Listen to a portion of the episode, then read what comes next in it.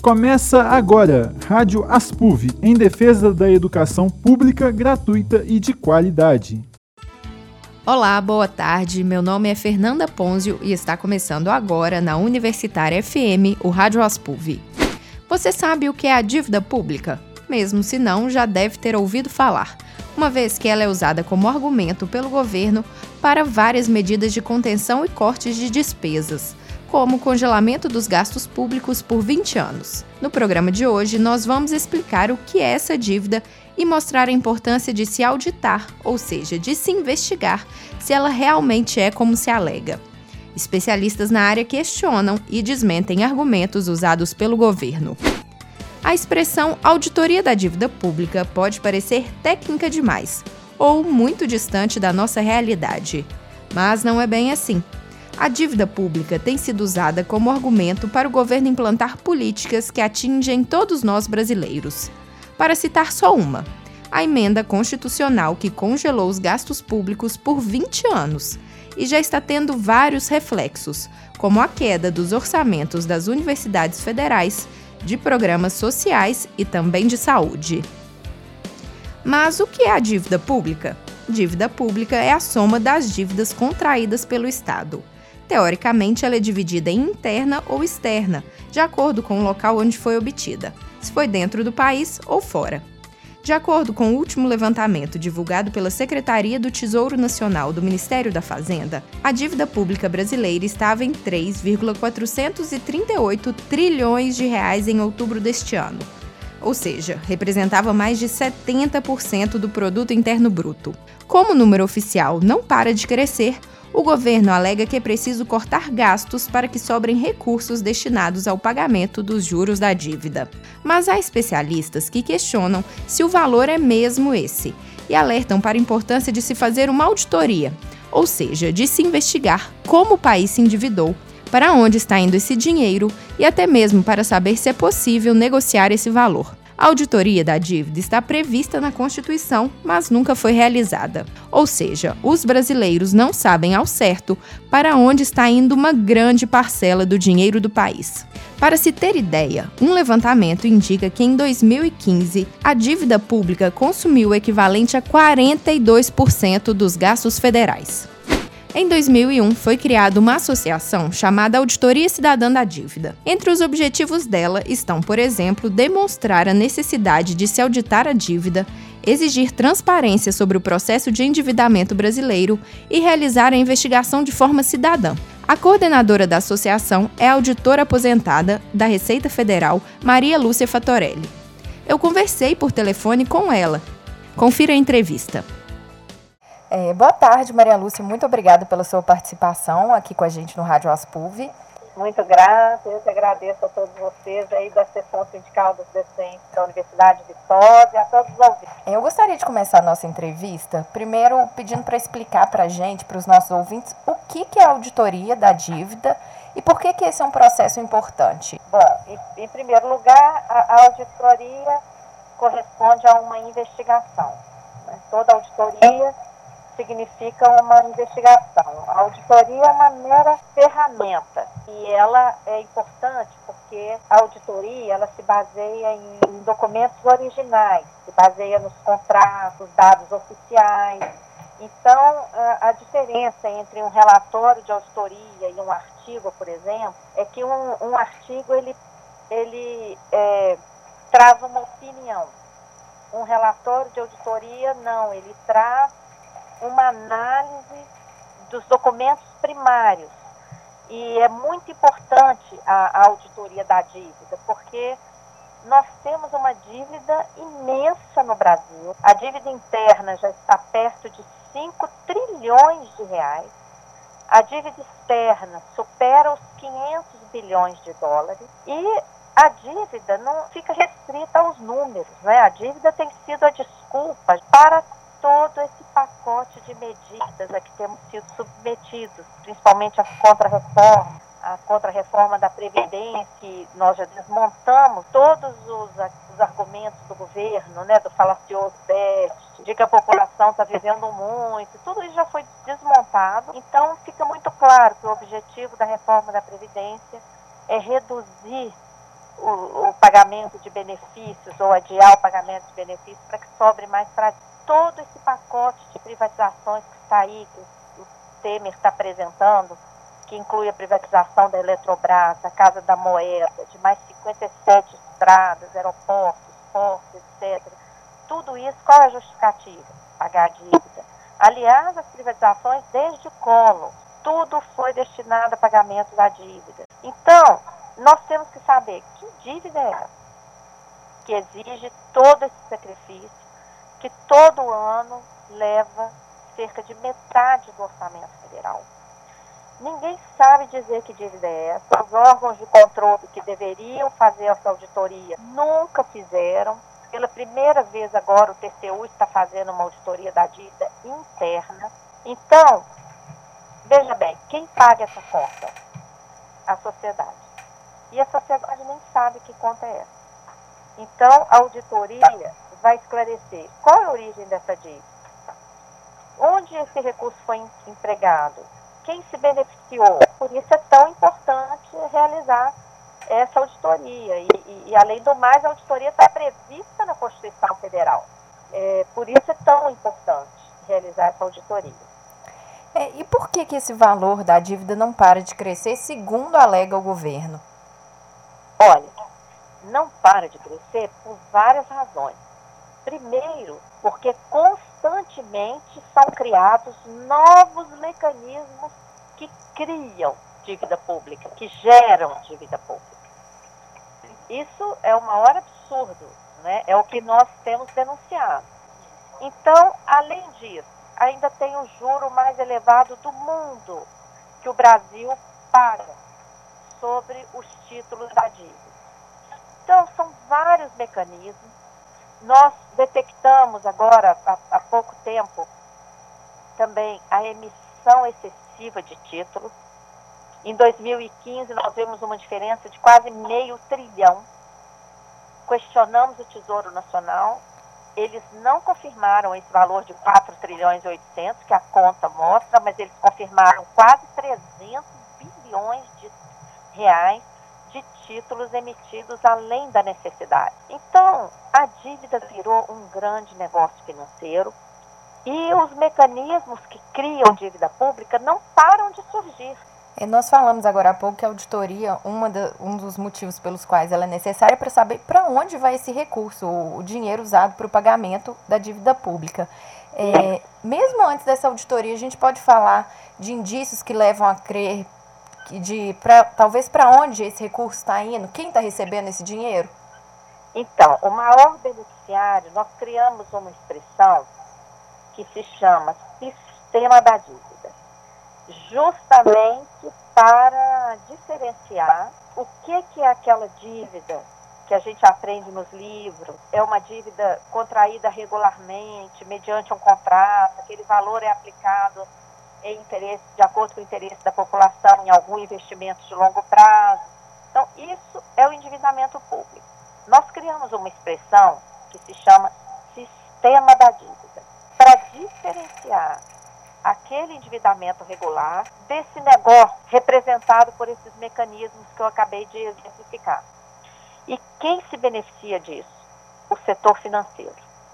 O setor financeiro nacional e internacional é um esquema mundial.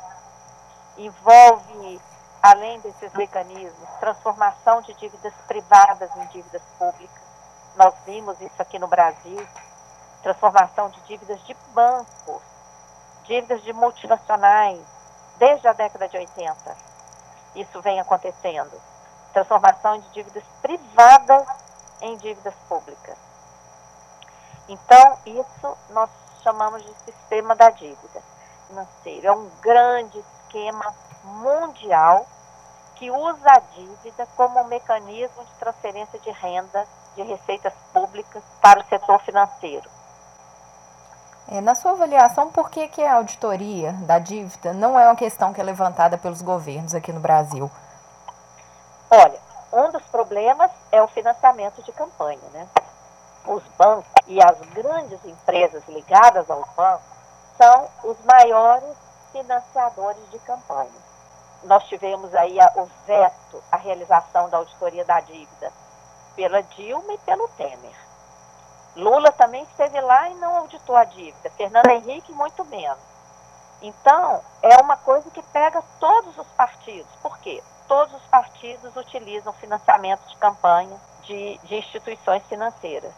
Alguns outros países, como a Grécia, o Equador, já realizaram nos últimos anos esse processo de auditoria, inclusive com a participação da senhora. É, qual o resultado que esses países tiveram? O que, que mudou para eles? Do Equador, esse resultado foi impressionante. A auditoria serviu de argumento para o presidente da República anular, com a concordância dos credores, 70% da dívida externa em títulos públicos, tá? que é uma dívida muito parecida com a dívida brasileira. É, então, isso aí possibilitou, durante muito tempo, que o Equador é, aumentasse os investimentos em saúde, educação, transporte e realizasse vários investimentos por causa do alívio no pagamento dessa dívida. É, embora o nosso relatório dissesse que o Equador não, não teria mais que pagar nada e já havia pago muito mais do que devia, o, o presidente da República, em vez de partir para uma demanda judicial, decidiu fazer um ato soberano e fazer essa oferta pública de resgatar os títulos por, no máximo, 30% do valor. O resultado foi impressionante, os credores concordaram, assinaram um termo que jamais entrariam na justiça contra o Equador. E o, o, o resultado foi extremamente exitoso. Na Grécia, embora o que nós apontamos no relatório de auditoria tenha sido gravíssimo, a Grécia não recebeu o valor dos empréstimos que foram imputados a ela. A Grécia foi usada para fazer uma transferência de renda para salvar bancos na Europa. Embora tudo isso tenha sido provado, esses mecanismos financeiros tenham sido escancarados, houve uma traição por parte do primeiro-ministro Alexis Tsipras. Ele convocou um referendo e ele dizia que se o povo votasse sim ao terceiro acordo, ele renunciaria. E o povo foi fortemente pressionado a dizer sim. Os bancos liberavam apenas 60 euros para, para os correntistas. Havia uma propaganda, um verdadeiro terrorismo de mídia. Até o Obama chegou a telefonar lá para a Grécia, e isso foi amplamente noticiado, para que a Grécia assinasse o acordo. Então, o povo foi fortemente pressionado a dizer sim.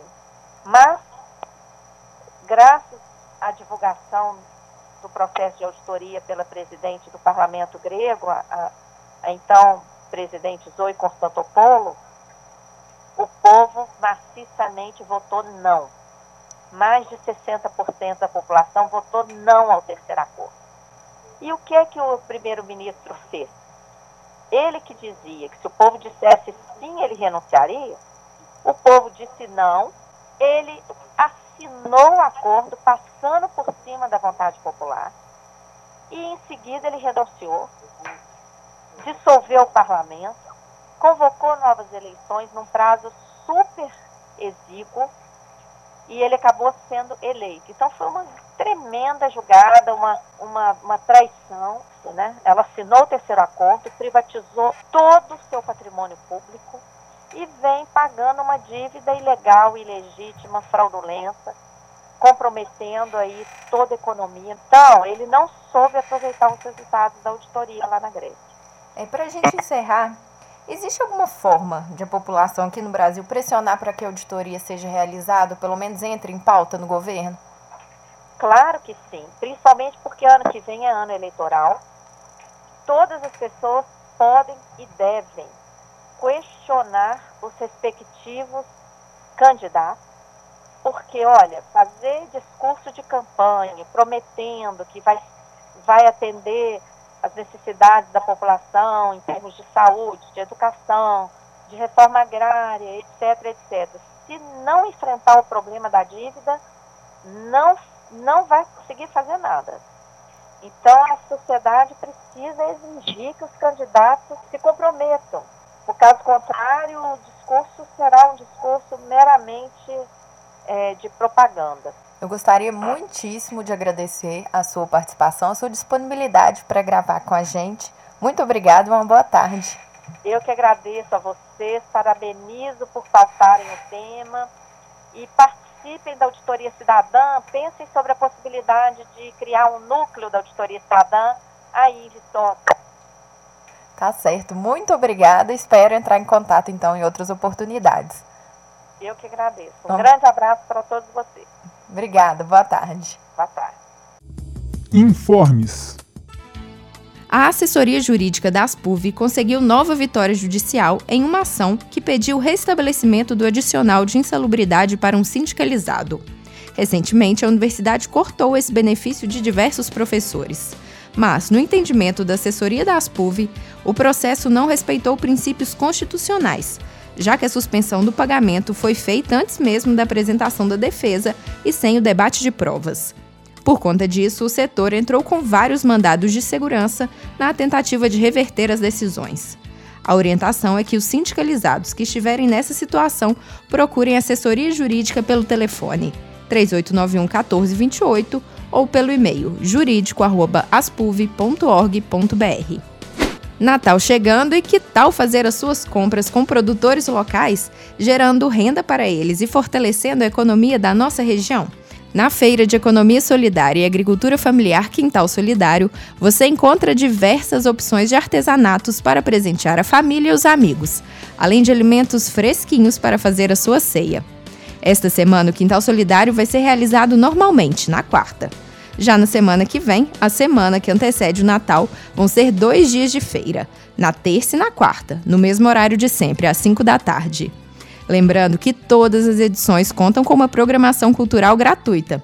Então, venha fazer as suas compras com a gente e participar de um momento de descontração e lazer. Vamos lembrar então, Quintal Solidário esta semana na quarta às 5 da tarde e na próxima na terça e na quarta no mesmo horário. E essa foi a última edição do ano do Rádio Aspuv.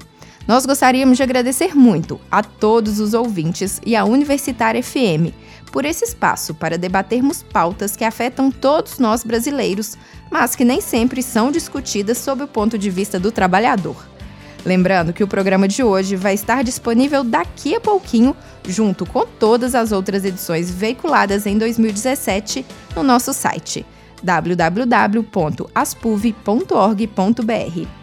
Na página você ainda encontra todas as notícias e outras informações sobre a sessão sindical. Não se esqueça de nos seguir também nas redes sociais, facebook.com/aspuv e instagram.com/aspuv. Desejamos a todos uma boa tarde e um ótimo fim de ano. Estaremos juntos novamente em 2018. Rádio Aspuv. O Rádio Aspuv é uma produção da Seção Sindical dos Docentes da UFV. Produção, reportagem e edição de áudio, Eric Luiz. Edição de texto e locução, Fernanda Ponzio. Diretora responsável, Ivonete Lopes. Trabalhos técnicos, Carlos Souza.